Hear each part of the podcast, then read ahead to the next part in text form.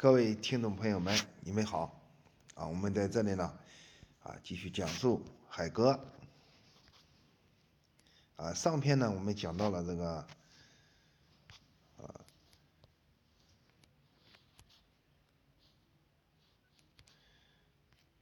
啊，就是那个，啊，舅舅的同乡呢，就是芍药了，啊，他舅舅的同乡。和他的儿子呢，就是啊，定了婚嫁的日期。就是两个人已经订婚了。我们反过来再讲一下那个毛子啊，毛子和阿三、阿四还有柳生静云啊几个人呢，一同到了日本东京的那个天皇府。明治天皇和他的那个王妃啊正在里面啊下棋。王妃呢，就是历史上有名的，在历日本历史上有名的戏妃。啊，经常呢就是替，啊，替这个天皇呢就是处理政务。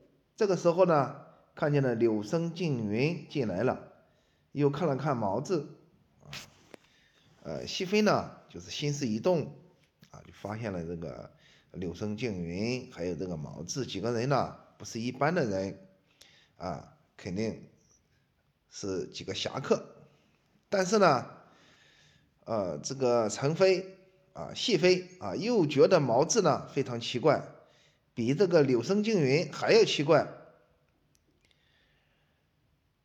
啊，然后呢，就是看了看那个啊柳生静云拿来的这个太子剑，就问道啊，这是从中国得来的太子剑，没想到被这个长崎的幕府将军偷去了。他那场暴动是我亲自安排的，啊，柳生，你能把剑带回来，可见你是忠心的，啊，来人呐，啊，四个人来了，都是贵客，到了迎宾啊，迎宾堂休息，啊，其他人不要靠近。熹妃啊，熹妃呢就是这样安排的。天皇也不是一般人。一眼就看出来这个毛子呢就是有问题，还有个柳生呢，两个人的关系呢啊也有问题。等几个人还没有反应过来，啊，天皇说把这几个人逮起来，啊，这一句话呢就是把四个人全部给软禁了，啊，然后呢就是又派人把这个柳生献上的这个太子剑，啊，偷偷的。放到了这个储藏室，而且呢，又增加了很多的人手进行把守。呃，这个时候毛子呢，也绝对没有想到，这天皇一眼就看出来啊，自己是有问题的。啊，什么问题呢？就是说，我是从未来回到现在的人，心里想了想，哎呀，完了完了完了，我这个自己的世界里。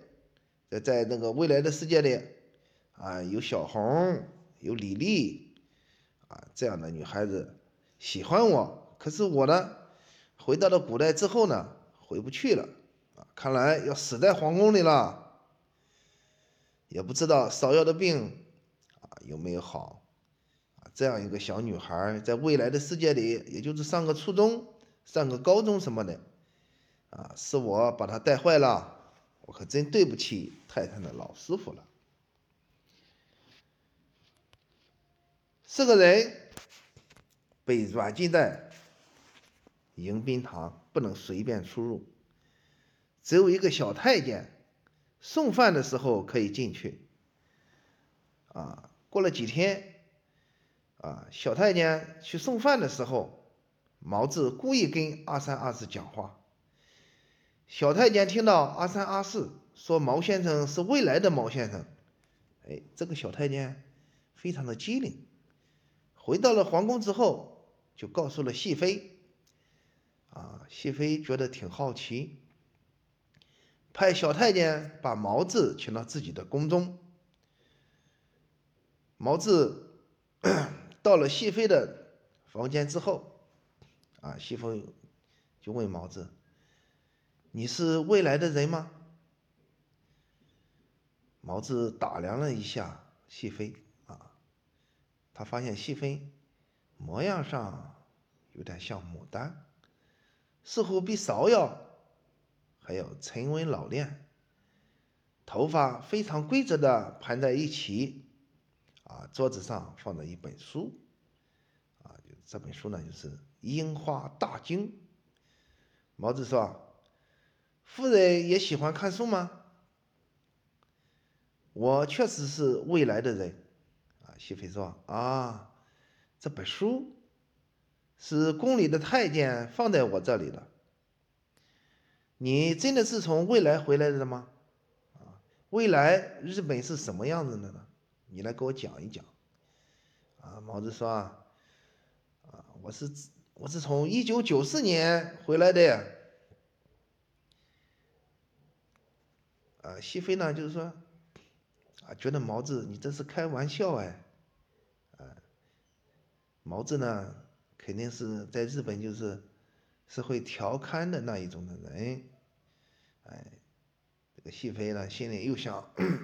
我从小呢就在宫里面长大，对于男女之间的这种事儿，他只知道，啊，就是熹熹妃呢只知道跟天皇在一块睡觉的时候，啊，听说睡觉睡时间长了就能生小孩儿，啊，即使是发了情，啊，就这样一个女人也不知道自己是发情，有了感觉啊，就让小太监。从外面找个人说说话啊，解了他心中的啊特殊感觉就完事儿了。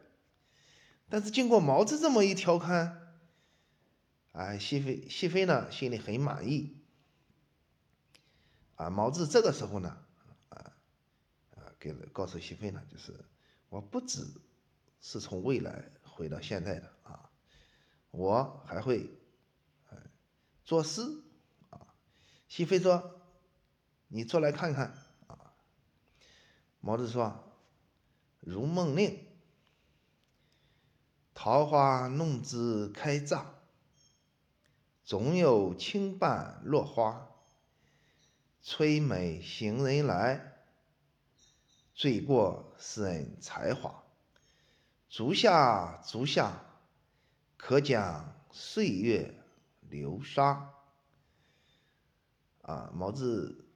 说完诗之后呢，啊，熹妃就瞪大了眼，你你怎么还懂《如梦令》？啊，我们在这里介绍一下啊，在日本呢，中国文化是影响极深的。一曲《如梦令》将熹妃的心弄得沉沉的，啊啊，熹妃心里就是非常的那个沉重。啊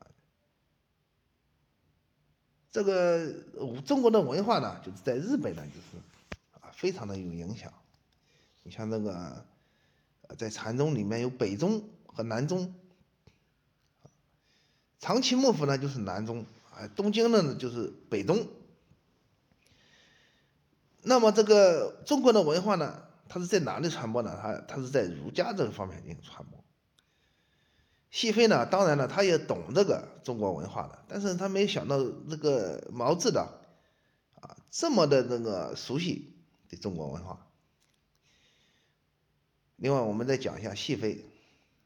这时候的熹妃呢，心里沉沉的。他之所以称为戏妃啊，他是唱戏出身，也是武林出身啊，就是跳舞的人。熹妃高兴了。啊，他说：“毛先生，这里的这本《樱花大经》你可懂？”毛子说：“哦，《樱花大经》啊，啊，就是大吃一惊吗？啊，那好，我研究研究，有时间呢，啊，再给你，啊，再给你讲。”两个人谈到了这里，毛子和细飞这一次的接触呢？虽然四个人在皇宫里面被软禁啊，但是这一次接触，毛子差一点就成了皇宫里的红人。至少呢，毛子可以在皇宫里自由的出入一些。毛子回去之之后，把《樱花大经》送给了柳生静云。啊，柳生静云呵呵一笑，哎呦，你看这个封建的皇宫啊，可真奇怪。樱花大经是忍者里面的武士道精神，他所凝结的最高武功秘籍啊是非常高超的。没想到在皇宫里面却成了个跳舞的书籍。说完呢，柳生静云又拿出一本书来，上面写着《樱花小经》。这两本书实际上就是日本武士学习禅宗而凝结的心得。日本的禅宗源自于中国啊，是曹洞宗的传人，也就是说，中国的和尚把禅宗传到了日本以后，生根发芽，而且把有效的禅宗和武士道精神结合在一起。在日本发明了两本经书，但是用来跳舞啊，也是无可厚非了。虽然那个柳生静云有些反对，但是也是无可奈何。啊，后面呢，我们再交代一下这个孔成啊，孔成那个戊戌变法的问题。孔成呢，跟着景安老师到了北京城，就马关条约的事件，在北京城是热闹无比。芍药也跟着未婚夫在天安门前。跟其他举子议论纷纷啊，大概有六百多名举子向光绪皇帝呈了万言书。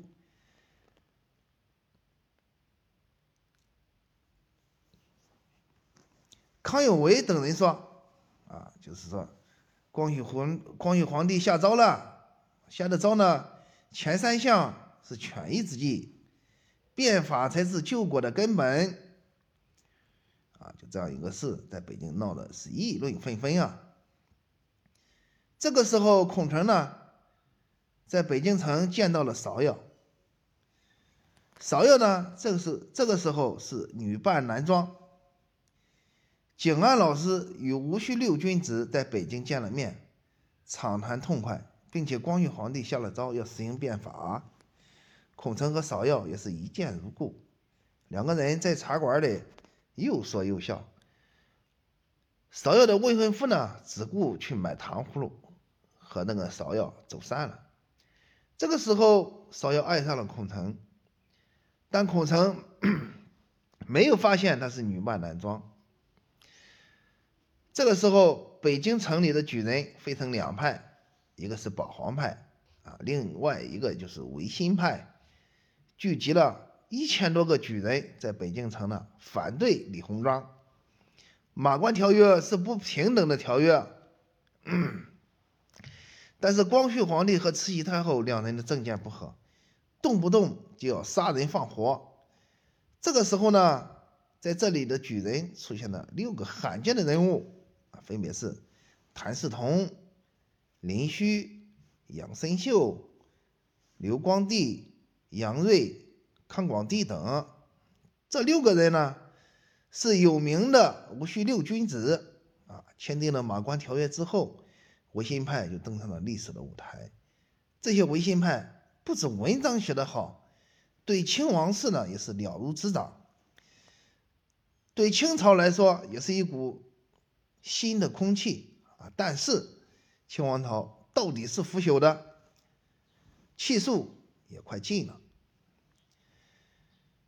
刚开始的时候，清皇朝是就是利用维新派啊进行管理国家，啊非常痛恨维新派的这个理论，也是没有办法的事，啊这就是清王朝的这个卑鄙的一面。戊戌六君子呢，就是全部落网之后被杀了。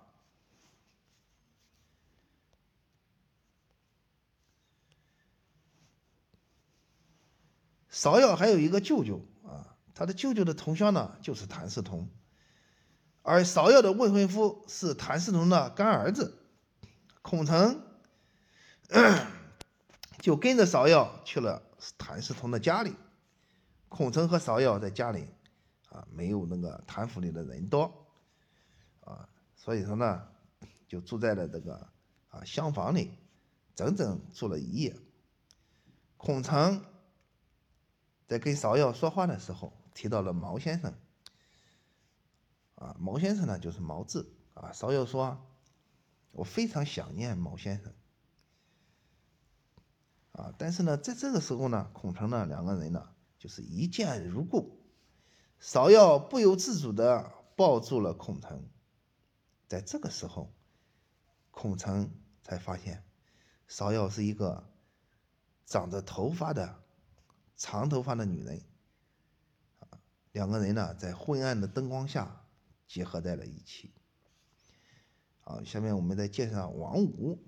王五呢是黑黑旗军出身，跟着康有为等人到达北京，啊，然后又见到了这个北京的袁世凯，啊，袁世凯呢是朝鲜军出身，两个人呢都是打了胜仗到了北京城。到了北京城之后呢，在之前呢就是。啊，由于这个中日啊马关条约，这个条约的签订导致了北京城的混乱。在这个时候，王五是支持的康有为先生啊。康有为呢，得到了这个啊光绪皇帝的啊密诏啊，就是下令呢，就是利用袁世凯啊杀了。慈禧太后，但是这边袁世凯呢，确确实实也把光绪皇帝的这个命令完成了，啊，反过来之后呢，又推翻了光绪皇帝，也就是说，袁世凯呢是个奸臣，啊，北京的举止因为光绪帝的支持，说话强硬，啊，但是这些年轻的举止是国之栋梁。光绪帝很快就下了诏，啊，支持变法。但是光绪皇帝和慈禧太后的矛盾太大了，刚刚下诏的之后，下诏之后，啊，就遭到了慈禧太后的强烈反对。好，我们这边呢，再把那个毛毛子和阿三阿四在日本东京的问题交代一下。日本皇宫里面，啊，由于这四个人的到来，啊，被软禁，所以说空气有一些凝固。明治天皇呢有五个妻子，除了熹妃之外，还有一个人，还有一个人叫成妃。成妃皇后呢奸诈无比。成妃告诉明治天皇，这四个人是为太子剑而来，现在太子剑呢放在储藏室里，并不安全。程妃特意安排把储藏室里的太子剑换成了一柄长一柄斧头，然后呢，又把太子剑偷偷的交给了宫里的太监，又让太监连夜放在富士山的密室里。毛子和阿三、阿四到了晚上的时候，啊，想把那个太子剑偷回来，然后呢，就是到回国。再把太子剑交给陈真，或者说交给孙中山先生，啊，这样才可以救国救民。毛志呢，啊，想了想，离开芍药已经一个多月了，在东京待的时间也不算短了。三个人确定晚上没有月亮啊，月黑风高，并且啊留了这个。一块动手的这个时间，不过这一次商量呢，被柳生惊云发现了，啊，柳生就说：“我也知道你们三个人要偷太子剑，我之所以要把太子剑献给天皇，是因为皇宫的储藏室里面呢，还有一个袈裟啊，就是和尚穿的僧衣，是师傅留给他的信物。”没想到被天皇得去了。如果我柳生没有了袈裟，那么柳生一脉的武功将无法传承下去。啊，他又告诉他的妹妹说，在我们晚上动手之前，妹妹速速离开皇宫，到日本的乡下乡下去避祸。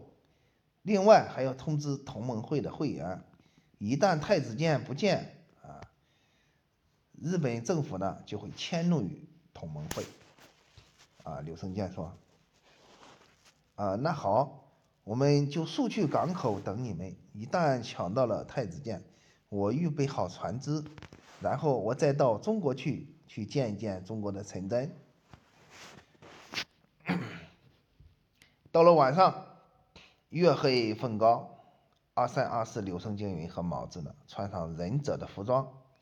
毛子拿出王五的大刀，看了看，没人认出来，就朝皇宫的储藏室里悄悄地奔过去。刚一出门，就看见了一群太监，有一个太监抓着利刃，一刀就朝毛子刺过来。毛子呢，应声而倒。这时候，阿三和阿四也慌了，只有柳生静云大喝一声：“啊！”使出了这个樱花小经上的这个内功和招式，连续一阵的搏杀。啊，柳生的刀一出，寒光一阵，啊，又加上这个自己的这个修炼樱花小军上的内功呢，是非常的 深厚，使自己的身躯呢轻盈无比。啊，一阵喊杀声之之后呢。把陈飞派来的太监呢，几乎全部杀光。毛子呢，挨了一刀，啊，只见呢鲜血直流，疼得昏了过去。这个时候，阿三、阿四背上毛子就往外跑。柳生静云发现外面有很多很多的太监，很明显，盗取太子剑的计划破灭了。啊，原来陈飞很有心计啊。知道是要偷剑，所以呢，先下手为强。没有办法，柳生静云又使出硬化的内功，双手往三个人身上一托，拿出那个霹雳弹一炸，一大之后呢，就是三个人呢就被这个霹雳弹所散发出的这个气雾呢啊拖出了墙外，然后柳生静云一跳跳到墙外，背着毛子啊。逃命似的向那个长崎港口跑去，阿三、阿四和柳生静云呢，在后面啊一直跑啊，一直追啊，一直跑到第二天的早晨，离港口不远的一个小山沟里，忽然啊，在小山沟里面，忽然天皇的细妃出现了，细妃的旁边还有一百多个武士。阿三，嗯，阿三、阿四不敢动静了啊，柳生呢也不敢动。只见细飞拿出一把剑来，对阿三、阿四说：“是陈飞告诉了天皇，啊，但是呢，陈飞还告了我一状，说说我和毛子有勾结，实际是冤枉了我，所以我呢派人到富士山的地下室里偷来了太子剑。”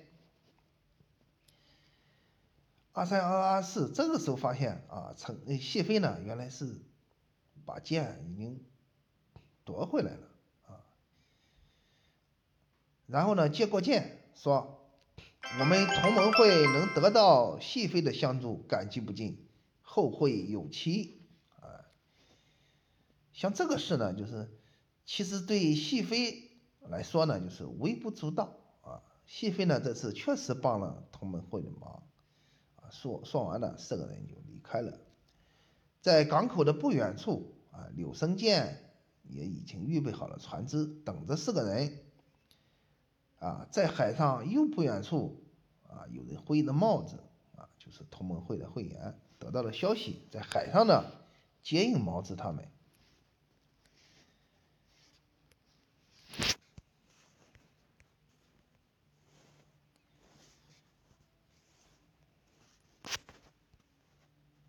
好，谢谢大家啊！这节课就讲到这里。